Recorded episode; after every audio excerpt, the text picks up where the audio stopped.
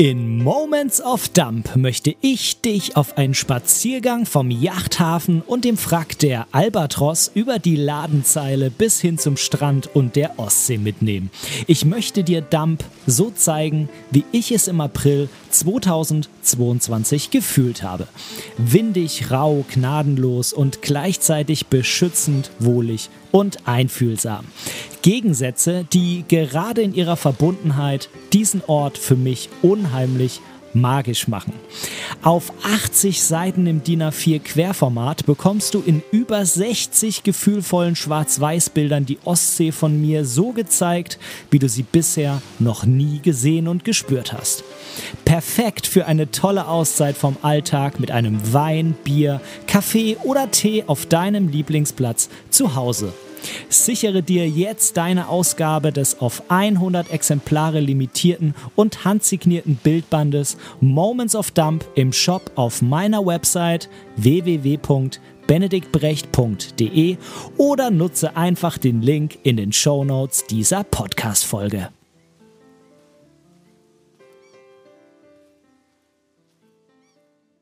Werbung Ende.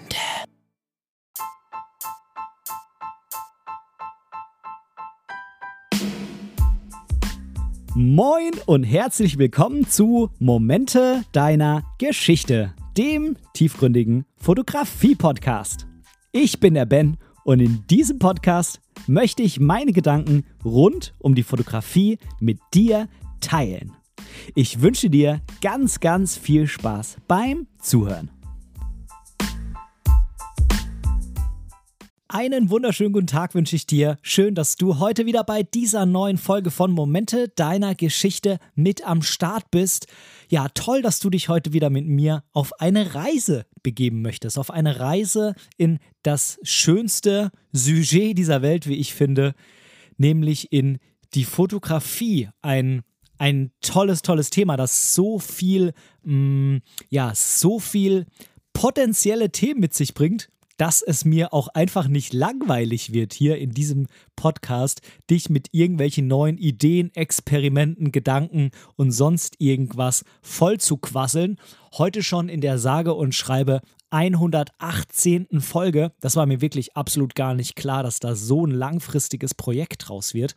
Und irgendwie ist es für mich auch schon viel mehr als ein Projekt. Denn ähm, oft ist es so, dass ich tatsächlich diesen Podcast dem Fotografieren vorziehe. Nämlich dann, wenn ähm, ja, die Folge für ähm, äh, die nächste Folge aufgenommen werden muss. Und ähm, dann steht auch mal das Fotografieren hinten an. Und ähm, im Moment ist es so, dass ich diesen Podcast nahezu immer, außer das ist irgendwie ein Interview oder sowas, dann muss man sich natürlich auch ähm, hier und da mal auf den Gast einstellen. Ähm, aber so bei Solo-Folgen, so wie jetzt hier, nehme ich die eigentlich immer am Dienstag auf ähm, und schneide die auch noch am Dienstag und dann erscheinen die am Mittwoch immer pünktlich um 18 Uhr auf den ganzen Plattformen. Ich meine, Apple Podcast ist immer so ein bisschen hinten dran, was die Veröffentlichung angeht. Also da ist die Folge dann nicht pünktlich um 18 Uhr da, ähm, aber sie wird auf jeden Fall um 18 Uhr raus in den Orbit geschossen und je nachdem, wie oft dann ähm, diese Podcast-Catcher ähm, diesen Stream da abgreifen, diese Aktualisierung durchführen, ist es dann eben irgendwann in der Stunde nach 18 Uhr, irgendwann da, je nachdem, bei dir verfügbar. Ähm, ja, Früher hatte ich diesen Podcast montags aufgenommen, jetzt ähm, macht aber nach der Schwangerschaft meine Frau wieder regelmäßig Sport und da ist der Termin montags. Das heißt, dementsprechend wurde das auf Dienstag verschoben, aber alles gut, alles gut. Also, heute ist der 28. Februar und ich nehme diese Folge für den 29. Februar auf. So, jetzt genug Vorgeplänkel. Worum soll es heute gehen? Erstmal vorweg. Ich habe im Rahmen von ganz, ganz viel Kontakt mit, ja, euch da draußen. Ich sage jetzt mal bewusst euch, normalerweise sage ich ja du. Ähm, mit euch da draußen habe ich ganz oft gehört, ja, bitte vergiss die Fuji nicht. bitte vergiss Fujifilm nicht oder die ganzen anderen Themen nicht. Jetzt, wo du ähm, so glücklich über, äh, über deine neue Leica, über die Leica M240 bist. Ich kann sagen, keine Angst, absolut keine Angst. Ich denke, man hat es in den letzten Folgen auch gesehen. Da kam zum Beispiel mal was zu Kritik oder so. Also da wird es auch weiterhin genug Themen geben, die nichts mit Leica zu tun haben. Und auch wenn ich m, hm, Themen mache, die Richtung Leica gehen, ist es meistens so, dass man, wie ich finde, auch was für sich mitnehmen kann, wenn man nicht mit Leica fotografiert. Aber es ist natürlich auch ganz klar, dass sich der Podcast mh, hm, schon sehr viel mit diesen Themen Leica, Fujifilm beschäftigt. Ich denke, dass viele Hörer auch damit fotografieren oder zumindest mit dem einen oder anderen liebäugeln. Aber mir ist immer ganz wichtig, dass man ähm, hier auch was mitnehmen kann, wenn man eben nicht mit Fujifilm oder Leica fotografiert. Denn das soll hier kein reiner Fuji- oder Leica-Podcast sein. Auf gar keinen Fall. Ähm, und heute habe ich zum Beispiel ein Thema, das ähm, denke ich, für jeden auf jeden Fall spannend ist. Ähm, und klar, am Ende habe ich mal wieder so ein kleines Experiment durchgeführt. Die Bilder kannst du dir übrigens auf meiner Website mal wieder anschauen, auf dem Blogartikel zu dieser Folge hier. Link gibt es natürlich in den Show Notes, also in den Notizen zu dieser Sendung in deinem Podcast-Player. Ähm, und das habe ich mit meiner Fujifilm X100V gemacht. Also an der Stelle auch liebe Fujifilm-User. Ähm, heute gibt es wieder was, was ich mit einer Fujifilm-Kamera gemacht habe und nicht mit der Leica.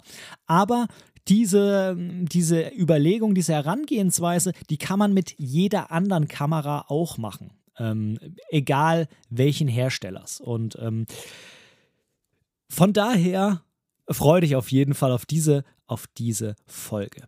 So, ähm, wie bin ich jetzt zu dem Thema gekommen? Ich würde sagen, es hat so zwei Ursachen für dieses Thema. Ich sag mal, Ursache 1 ist, mh, hm, auch wenn ich im Moment, ich weiß nicht, ob sich es irgendwann mal ändert, nicht analog fotografiere. Ich habe natürlich schon mal ein paar Filme verschossen in den letzten paar Jahren, aber ähm, es hat mich ehrlich gesagt irgendwie nie so endgültig gepackt. Mir sind da persönlich die Nachteile einfach zu groß im Vergleich zu den Vorteilen, aber das ist meine persönliche Einschätzung. Ähm, nichtsdestotrotz ist es aber so, dass ich ähm, halt unheimlich gerne analoge Bilder mag, also von anderen Fotografen die Bilder zu betrachten. Und ich mag auch den Content, der dazu produziert wird. Also sei es zum Beispiel in Podcasts oder ähm, auf YouTube-Kanälen wird ja auch, ja, da gibt es viele Kanäle, die sich da ausschließlich um das Analoge drehen. Und ich mag das einfach, dazu zu hören. Ich mag diese Herangehensweise, diese Denkweise, die Fotos und so. Ich mag das alles. Hm, ich für mich persönlich tue es halt im Moment nicht. So, und ähm, da geht es immer mal wieder und vor allem auch in letzter Zeit immer um diese klassischen Point-and-Shoot-Kameras. Ich weiß nicht, ob dir der Begriff was sagt, je nachdem, wie sehr du dich mit der englischen Sprache auskennst oder wie sehr du da ähm, ja sehr ähm, aktiver Konsument quasi bist, sehr, ähm, sehr viel konsumierst von dem Content. Ähm, also Point and Shoot ist äh, eine Kamera, auf Deutsch übersetzt heißt das ähm, Zielen und Schießen oder Zielen und Abdrücken und meint im Endeffekt so analoge kleine Kameras, manchmal auch so Aufklapp äh, oder Aufklapper, auf, ähm, wie sagt man, auseinanderziehbar, ja, die sind also dann quasi noch kleiner, wenn die zusammengeschoben sind, aber das muss nicht zwangsläufig sein, die relativ wenig Einstellungsmöglichkeiten mit sich bringen. Ähm, meistens auch keine Zoom-Linse da, äh, Linse da drauf, sondern fest, verba fest verbautes, ähm, eine fest verbaute ein fest verbautes Objektiv, also eine Festbrennweite, so eine Blende von ähm, okay bis gut und ähm, ja, eigentlich nicht viel Einstellungsmöglichkeiten. Manchmal sowas wie, ich mache den Blitz aus und an ähm, und ja, manchmal kann ich schon irgendwie die Verschlusszeit noch anpassen, aber meistens glaube ich eher nicht so. Ähm, was man natürlich damals einstellen konnte, ganz klar, das ist natürlich die ISO, beziehungsweise beim Film die ASA-Zahl, nämlich je nachdem, was man für einen Film eingelegt hat. Das hat die Kamera dann aber auch erkannt und hat dann eben mit äh, einer äh, Belichtungsmessung und einem Ausgleich dann eben selbst automatisch die optimale Belichtung eingestellt. Ich denke, Belichtungskorrektur ist wahrscheinlich standardmäßig da schon irgendwie überall mit dabei gewesen, sonst man ja wirklich da gar keinen Einfluss auf die jeweilige Situation. Fokus war meistens auch ähm, ähm relativ ähm, ja, relativ fix und ähm, je nachdem, wie weitwinklig das war, manchmal hatten die sogar gar keinen Fokus, weil die nur bis zu einer Blende gegangen sind, dass am Ende sowieso alles scharf war. Manchmal sogar irgendwie hier so eine Nah- und eine Ferneinstellung. Also entweder vorne ist so der Schwerpunkt oder hinten. Was ich damit sagen will, ähm, da ging es eben darum, dass man halt relativ wenige Einstellungsmöglichkeiten hat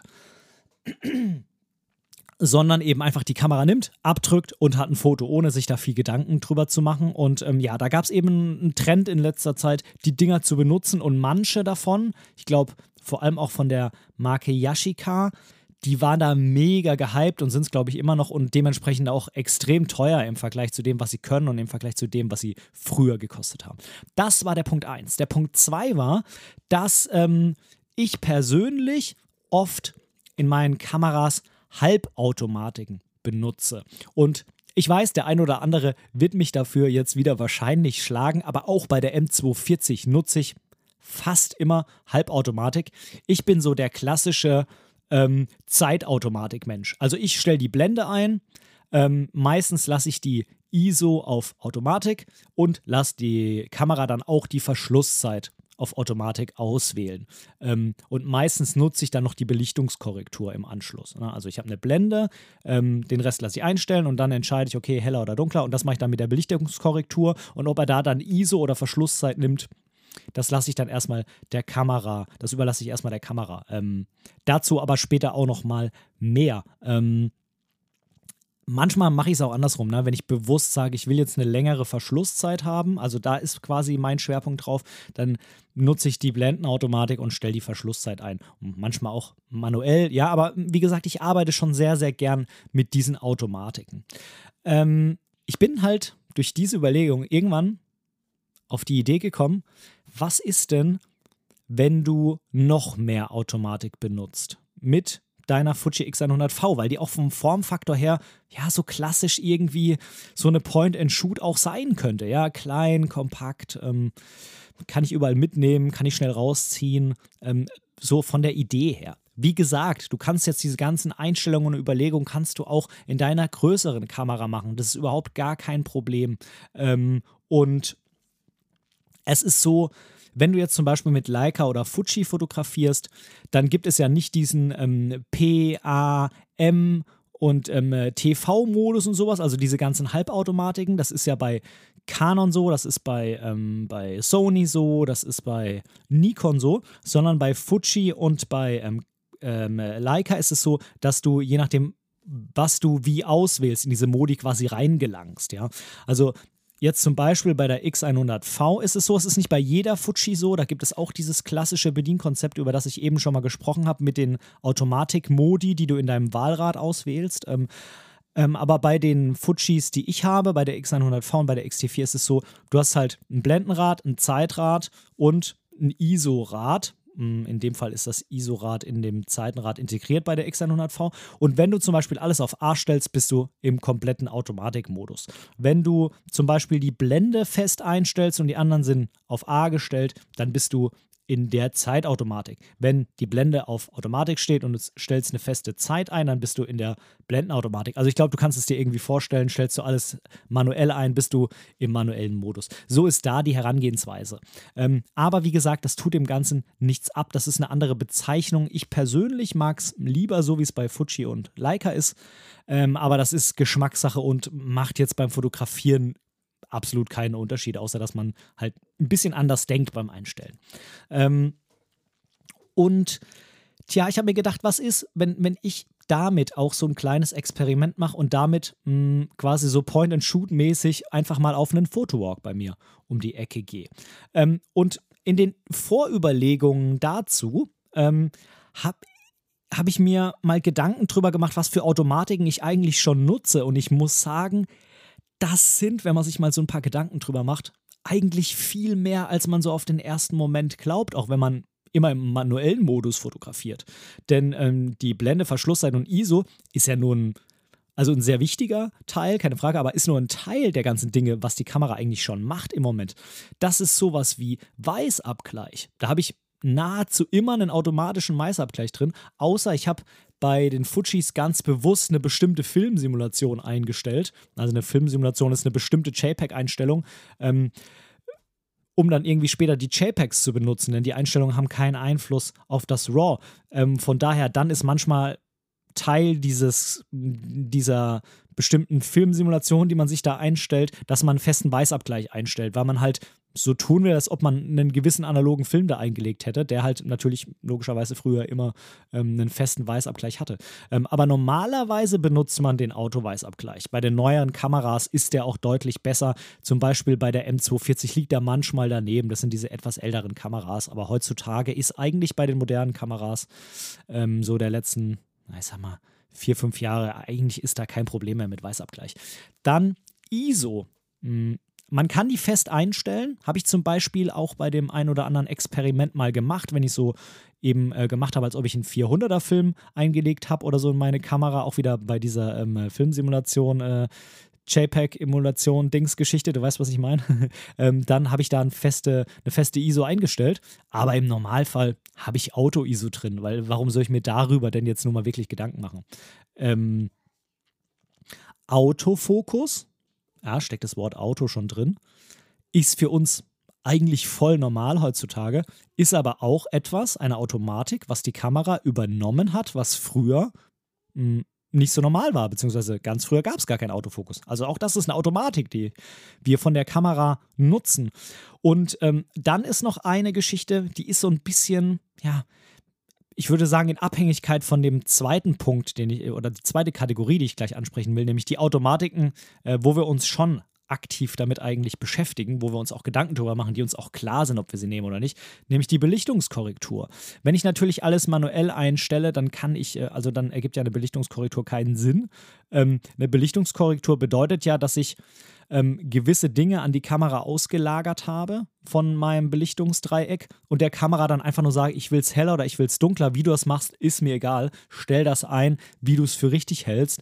Ähm, und von daher, wenn du natürlich alles auf manuell einstellst, dann äh, gibt es quasi keine Belichtungskorrektur. Dann machst du die ja logischerweise auch manuell, indem du dich selber entscheidest, woran du drehst. Ähm, aber wenn du eben zum Beispiel, wie ich das vorhin angesprochen habe, die Verschlusszeit oder die Blende oder die ISO automatisch durch die Kamera regeln lässt, dann kannst du mit der Belichtungskorrektur eben genau das tun, was ich gerade gesagt habe. Einfach der Kamera sagen, ich will heller oder dunkler, mach du die Arbeit, entscheide du, überlege du, wie du das machst, stell das ein.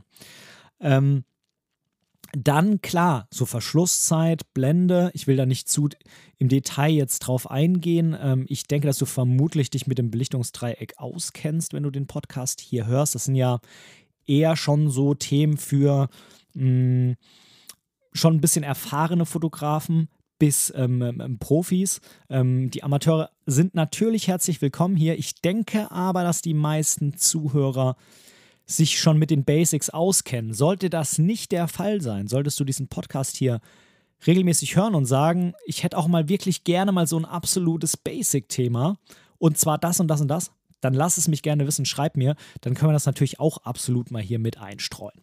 Vielleicht ist da ja der ein oder andere, von dem ich gar nichts weiß, der da ähm, ja gerne auch mal was zu hören wollen würde. Und dann natürlich sowas wie Blitz mh, hm, in den Anfängerkameras von zum Beispiel Canon. Das weiß ich jetzt, weil ich eben so eine 200D habe und damit auch früher ähm, fotografieren gelernt habe. Das war meine erste richtige Kamera. Da gibt es auch zum Blitzen Automatik. Also wenn ich da im kompletten Automatikmodus bin, entscheide die Kamera sogar selbst, klappe ich vorne auf und nutze den internen Blitz oder nicht. Ähm, also auch da ist eine Automatik, die man nutzen könnte. Da als kleiner Hinweis an eine der vergangenen Folgen, wo ich mich mit dem Buch Minus zwei Drittel beschäftigt habe. Das ist eine sehr spannende Angelegenheit, wie man die Automatik des Blitzes nutzen kann, ohne dass man solche blöden überbelichteten Bilder bekommt. Ähm, okay, ja, manche wollen das auch heutzutage wieder. Das ist ja auch so ein bisschen retro, ähm, gerade wenn man so Point-and-Shoot Shoots benutzt, aber sagen wir mal, das will man jetzt gerade nicht, dann ähm, ist das vielleicht eine Idee für dich, wie du damit umgehen kannst. Und ähm, dann ist es auch so, das habe ich jetzt eben auch schon zwei, dreimal angesprochen, dass natürlich auch die JPEG-Einstellungen eine gewisse Automatik sind. Denn ähm, wenn ich eben nicht immer das RAW im Computer bearbeiten muss, sondern die JPEGs nutze, dann sage ich der Kamera einmal, was die da einstellen soll und dann wendet die das automatisch auf mh, hm, die Dateien an, auf die Bilder an, auf die Rohdaten an. Und ähm, schickt da dann schon einmal ein fertiges JPEG raus. Auch das ist ja so gesehen in gewisser Weise eine Automatik der Kamera. Ähm, ob man das JPEG dann am Ende nutzt oder nicht, sei mal dahingestellt. Ja, das sind so alles die Automatiken, die wir so benutzen. Ich denke, viele benutzen und auch die Automatiken, wo sich der ein oder andere vielleicht schwer damit tut. Ähm, ja, manche, weiß ich ja, sind absolute Verfechter des manuellen Modus und nutzen eigentlich die anderen Dinge gar nicht so gern. Ähm, was für Vorteile hat das jetzt, wenn ich Automatiken nutze? Und ähm, alles, was jetzt mh, hm, für diese Zeitautomatik, Blendenautomatik oder Vollautomatiken oder vollautomatischen Modus gilt, gilt natürlich umso mehr für die anderen Automatiken, die wir wahrscheinlich benutzen, ohne uns so große drüber Gedanken zu machen. Zum Beispiel eben Weißabgleich, ISO, Autofokus. Hm. Der Vorteil ist ganz klar, dass ich natürlich Dinge an die Kamera auslagere, Entscheidungen, die getroffen werden müssen. Und dadurch spare ich zum einen Zeit, weil ich das selber nicht mehr einstellen muss. Zum anderen klingt jetzt vielleicht ein bisschen blöd, aber zum anderen schaffe ich mir damit Gehirnkapazität. Ja?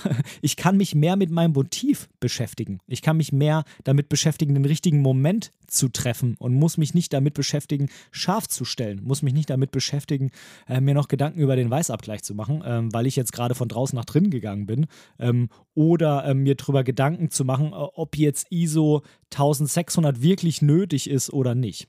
Ähm, was auch ein klarer Vorteil ist, der in letzter Zeit immer mehr auch mitgekommen ist und die Automatiken, wie ich finde, immer interessanter macht, ist zum Beispiel, dass man gewisse Voreinstellungen tätigen kann und der Automatik ja sozusagen die Grenzen aufzeigen kann. Es gibt sowas wie eine ähm, maximale ISO. Ne? Das heißt, ich bin im Automatikmodus, Kamera entscheidet die ISO, aber du gehst nicht höher als 3200 zum Beispiel.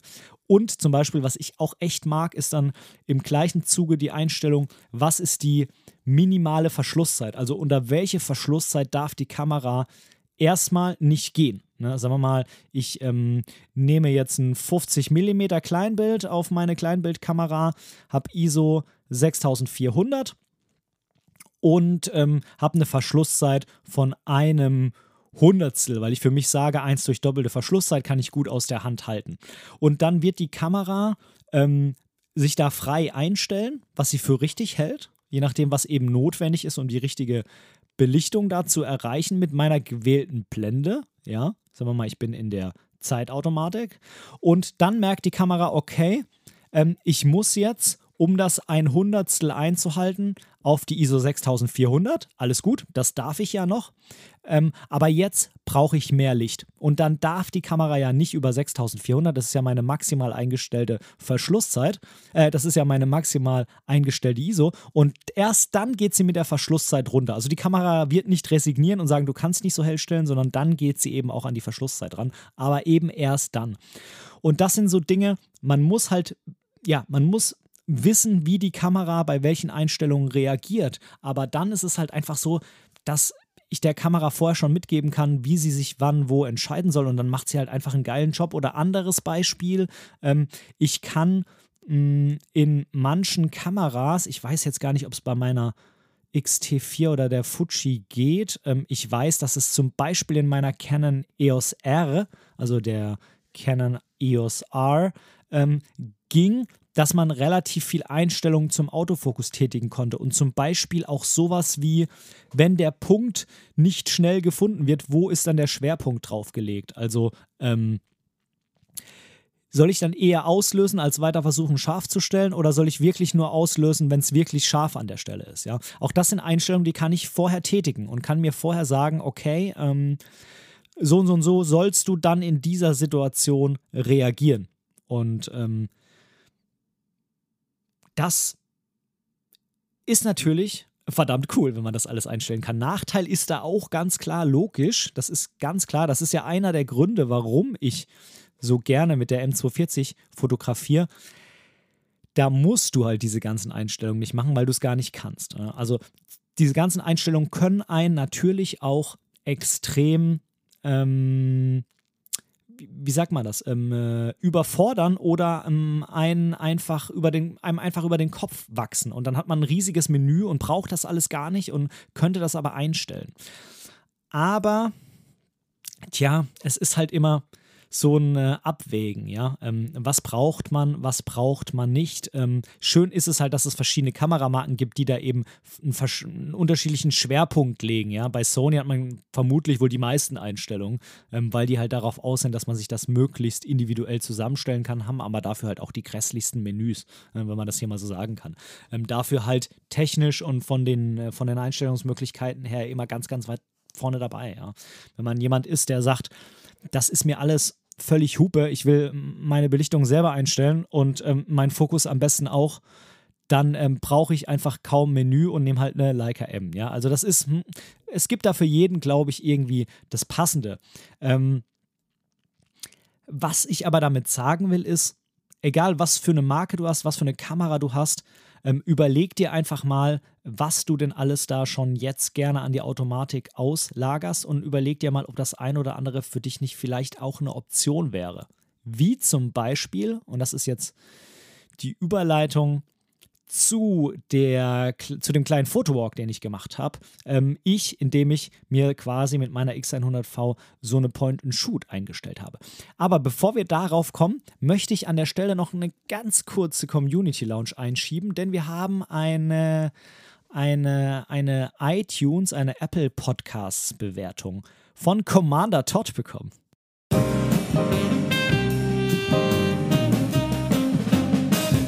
Commander Todd hat geschrieben, Schöner und inspirierender Podcast. Da meine Frau und ich große Ostsee-Fans sind, musste ich mir auch gleich deinen ersten Bildband bestellen.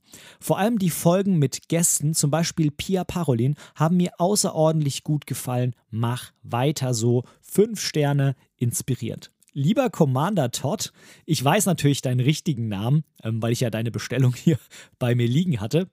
Ähm, vielen Dank für diese 5-Sterne-Bewertung und äh, deine lieben Worte. Äh, freut mich sehr, dass ich ähm, dir mit meinem Podcast und auch mit meinem Bildband eine Freude machen konnte. Und jetzt geht's weiter im Hauptthema.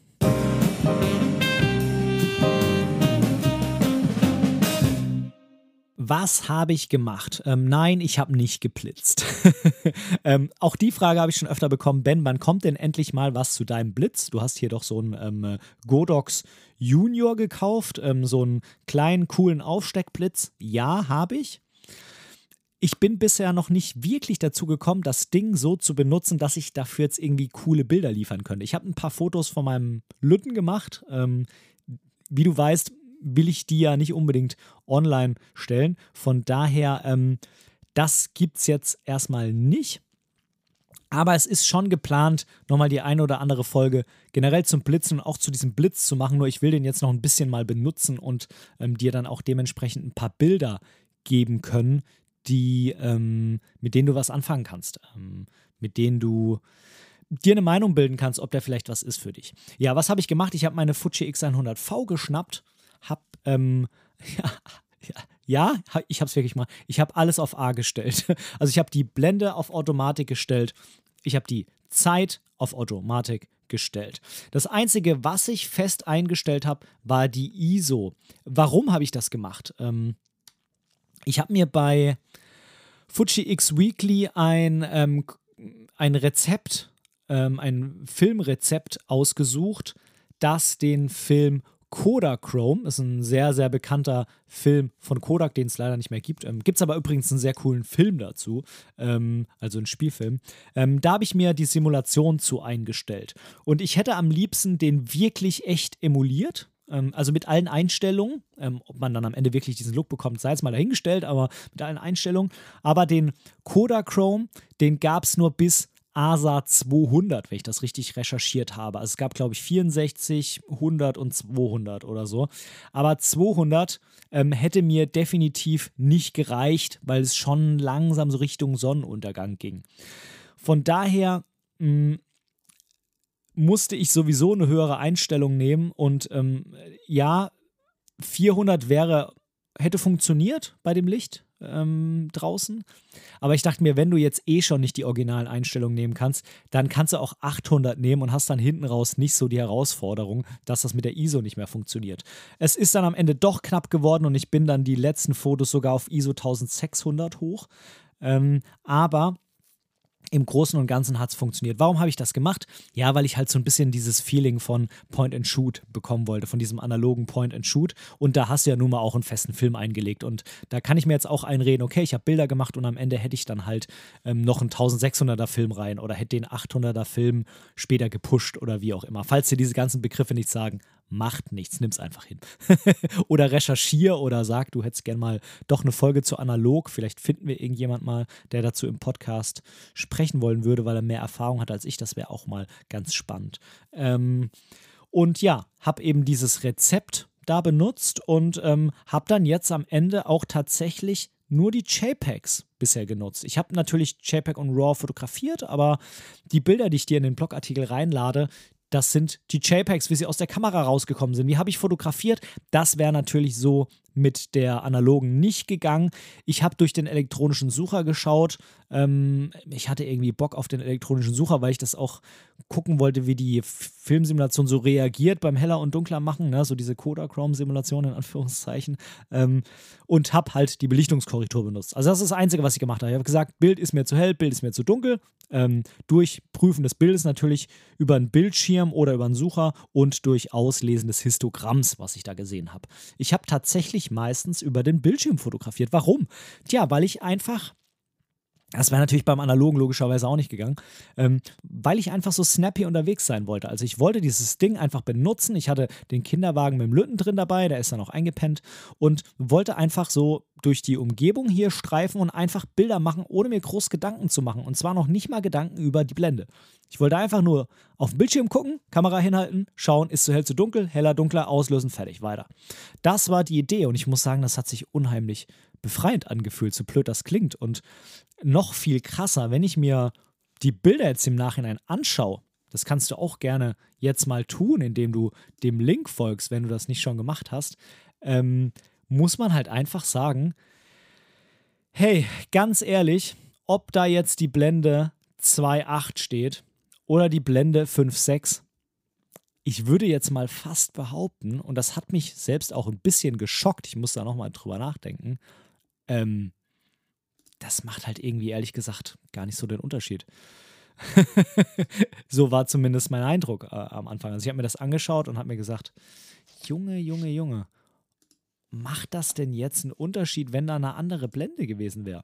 Weil, wenn ich, selbst wenn ich jetzt die Blende 8 von der Automatik da eingestellt gehabt hätte, wenn ich nah genug dran bin, dann ist da Freistellung, auch mit Blende 8. Und ähm, wenn ich weiter weg bin mit den 35 mm, tja, dann ist da sowieso kaum Freistellung. Völlig egal, ob da jetzt eine Blende 8 oder eine Blende 2.0 ist, jetzt auf APS-C bei 35 mm, ne? also 23 auf APS-C 35.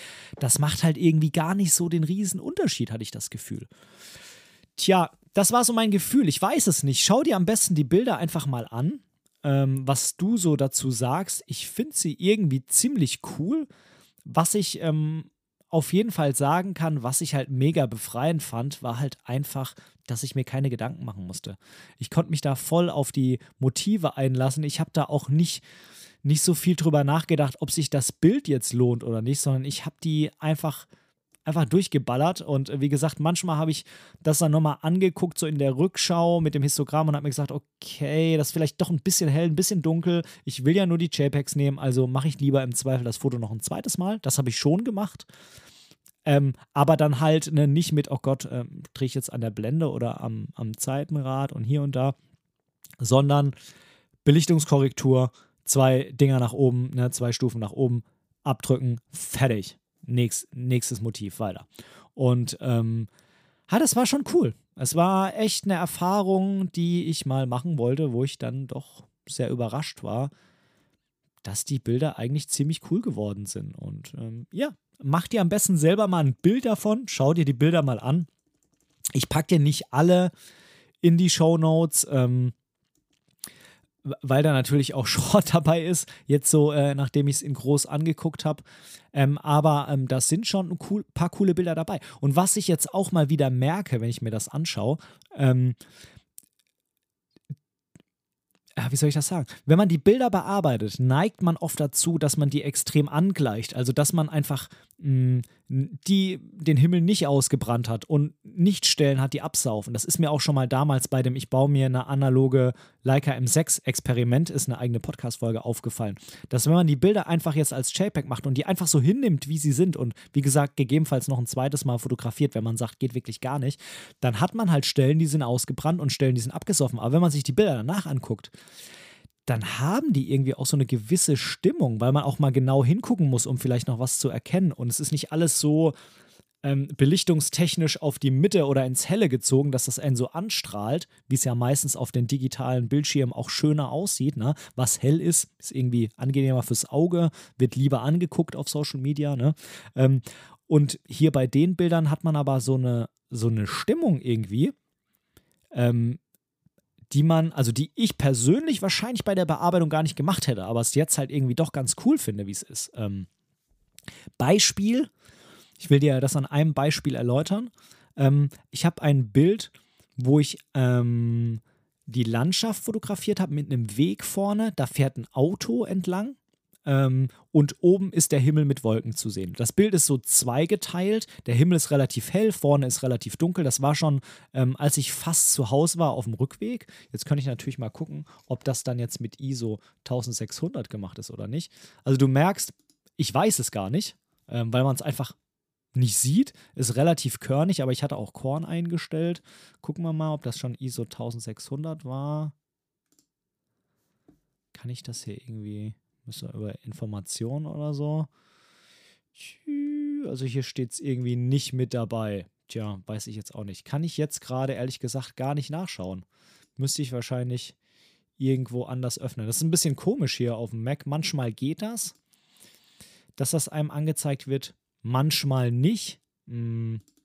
Tja, jetzt ist es halt so, dass ich es nicht sehen kann. Ähm, aber sei es drum. Ähm, und da ist es halt so, eigentlich ist der Vordergrund viel zu dunkel. Mm, Im Himmel ist nicht sonderlich viel ausgebrannt, würde ich mal sagen. Aber der Vordergrund ist eigentlich zu dunkel, da wo das Auto lang fährt. Aber dadurch, dass das Auto halt die Scheinwerfer hinten anhat, die roten Scheinwerfer. Ich weiß nicht, ob das die, das Rückfahrlicht oder die Bremslichter sind, keine Ahnung. Ähm, ich glaube, das ist einfach das Rückfahrlicht, weil der schon losgefahren ist. Ähm, und halt doch so ein bisschen Licht da ist. Mm, weil das halt nicht der Boden ist, der halt relativ dunkel ist, sondern so ein bisschen wird er schon noch von der Sonne angestrahlt, ähm, die Konturen von dem Auto. Finde ich, hat das halt irgendwie schon eine verdammt geile Stimmung, das Foto. Und natürlich, jetzt kann man sich sagen, ja, das ist aber, man muss das noch weiter zuschneiden. Da oben ist viel zu hell am Himmel, ähm, also viel zu viel helle, weiße Fläche, Negative Space über den Wolken. Das kann man noch zuschneiden. Ja, kann man.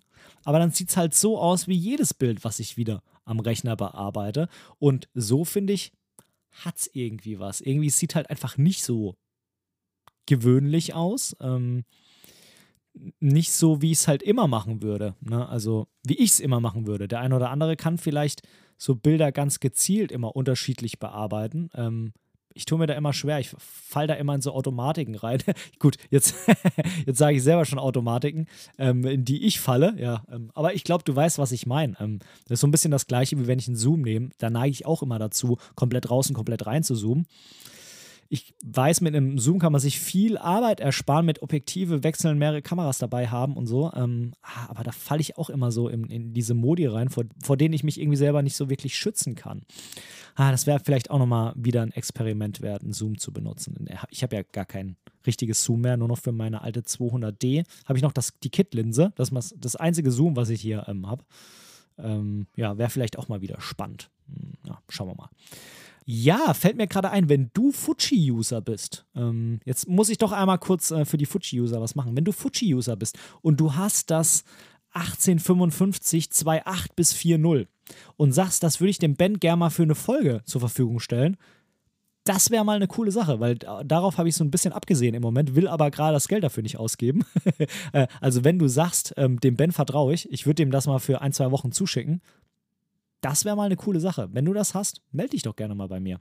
Ähm, da will ich eine Folge zu machen und würde das mal testen. Ja, also dieses Foto, mir gefällt es irgendwie sehr, gerade weil es nicht so gewöhnlich ist. Ähm, ja, wie auch immer, schau dir die Bilder gerne an. Ähm, überleg, ob das was für dich wäre. Wie gesagt, wenn du keine Fuji hast, ist das nicht schlimm. Kannst auch einfach deine Canon nehmen und auf P wie Profi stellen. ähm, du weißt, was ich meine. Ne? Also in den, in den, in den P für, ähm, ja, wofür steht der eigentlich? Für Programmautomatik, genau. Ähm, und dann hast du auch eben diese automatische Einstellung und ähm, genau, kannst ja nochmal zurückspulen, die Folge nochmal anhören, ähm, wenn du die eine oder andere Frage dazu noch hast. Und dann mach das mal. Und mich würde mal interessieren, was da in dir vorgeht. Ob du dich so hilflos fühlst, weil du auf einmal die ganzen Einstellungen nicht mehr machen kannst oder weil du sagst, ähm, das ist eigentlich ganz cool ähm, weil ich mir viel weniger Gedanken gemacht habe, ist es vielleicht so, dass du das öfter machen willst. Das würde mich mal sehr interessieren. Ich muss da echt nochmal in mich gehen, ähm, ob die Einstellungen, die manuellen, da wirklich immer so sinnvoll sind. Ähm, Gerade wenn man so, ich sag mal, snappy, neudeutsch, äh, unterwegs ist. Ähm, das ist eigentlich schon eine ganz coole Sache gewesen. Muss ich nochmal drüber nachdenken. Es ist natürlich auch klar, wenn du wieder ähm, besondere Dinge erreichen willst, musst du natürlich wieder eingreifen. Ne? Das vielleicht jetzt nochmal zum Abschluss. Also wenn du sagst, ich will jetzt aber unbedingt die offene Blende, weil es mir hier eben um maximale Freistellung geht.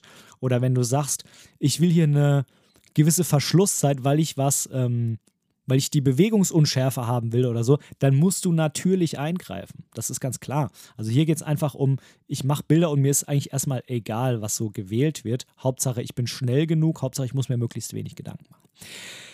So, ich wünsche dir ganz, ganz viel Spaß, wenn du dieses Experiment auch mitmachen willst. Und ich wünsche dir auch ganz viel Spaß, wenn du irgendwas anderes jetzt demnächst tust. Ich freue mich, wenn du mir zu einer dieser mehreren Fragen, die ich jetzt hier mal so aufgeworfen habe, ähm, eine Antwort gibst und mir deine Gedanken mitteilst. Wenn du vielleicht so eine, so eine Kit-Linse von Fujifilm hast, äh, da würde ich mich auch sehr drüber freuen, wenn das irgendwie zustande kommen könnte.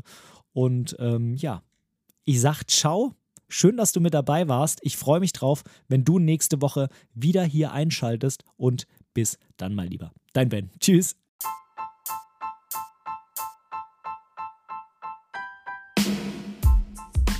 An dieser Stelle möchte ich Danke sagen.